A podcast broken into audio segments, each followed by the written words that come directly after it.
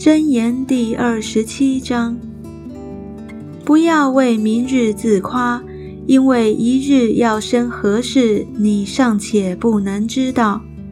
要别人夸奖你，不可用口自夸；等外人称赞你，不可用嘴自称。石头重，沙土沉。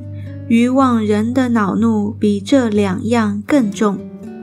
愤怒为残忍，怒气为狂澜，唯有嫉妒，谁能敌得住呢？当面的责备强如背地的爱情。朋友家的伤痕出于忠诚，仇敌连连亲嘴却是多余。人吃饱了，厌恶蜂房的蜜。人饥饿了，一切苦物都觉甘甜。人离本处漂流，好像雀鸟离窝游飞。高油与香料使人心喜悦，朋友诚实的劝教也是如此甘美。你的朋友和父亲的朋友，你都不可离弃。你遭难的日子。不要上弟兄的家去，相近的邻舍强如远方的弟兄。我儿，你要做智慧人，好叫我的心欢喜，使我可以回答那讥诮我的人。通达人见祸藏躲，愚蒙人前往受害。谁为生人作保，就拿谁的衣服。谁为外女作保，谁就承当。清晨起来，大声给朋友祝福的，就算是咒诅他。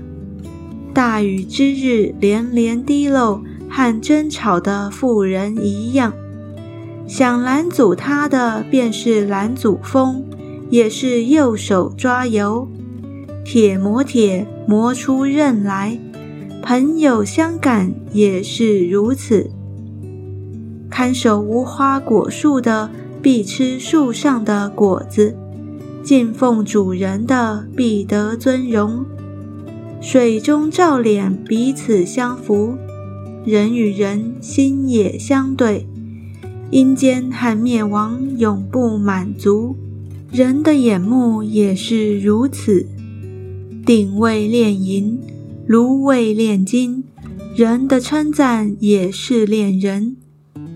你虽用杵将渔网人与打碎的麦子一同倒在酒中，他的渔网还是离不了他。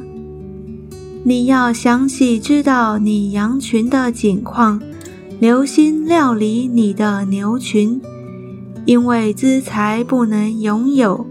冠冕岂能存到万代？干草割去，嫩草发现，山上的菜蔬也被收敛。